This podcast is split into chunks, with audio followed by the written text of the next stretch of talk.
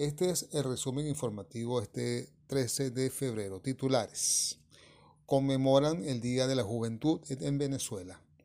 Reclaman 1.500 puntos de actualización del registro electoral. Cabecal cubrió el 30% de la demanda de calzados en 2022. Falcón prepara dispositivo de seguridad para el asueto de carnaval. La Vinotinto cayó dos goles a uno ante Colombia en la fase final del Suramericano Sub-20. Vamos con las informaciones. Este domingo se conmemoró el Día de la Juventud con dos movilizaciones.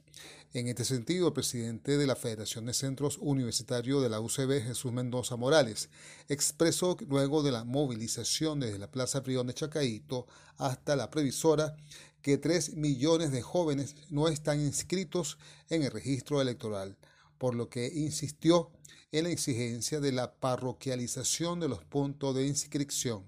Por su parte, la juventud afín al PSUF se movilizó desde Plaza Venezuela hasta la esquina de San Francisco, en el centro de Caracas.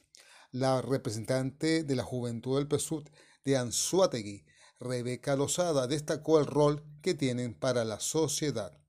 En economía, la Cámara Venezolana del Calzado Cabecal informó que lograron cubrir el 30% de la demanda del calzado nacional en 2022. El presidente de la Cámara Venezolana del Calzado, Tony Di Benedetto, consideró que el sector mostró una mejoría en los últimos años. Por otro lado, Di Benedetto destacó que el precio de los calzados vuelve a variar dependiendo del material con el que se fabriquen y rondaría desde unos 16 dólares hasta 25 o 26 dólares. En regionales, en Estado Falcón afinan estrategias para el despliegue por el asueto de Carnaval 2023.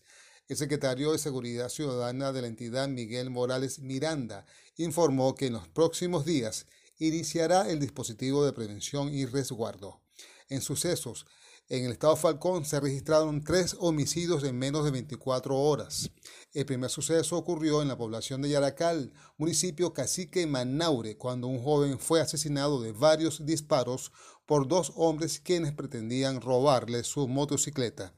El segundo y tercer homicidio se registró en el parcelamiento Cruz Verde del municipio Miranda de la ciudad de Coro. En los deportes, Venezuela no pudo conseguir el pase al Mundial Sub-20 de Indonesia. La Vino Tinto cayó dos goles a uno ante Colombia en el último juego de la fase final del Suramericano Sub-20.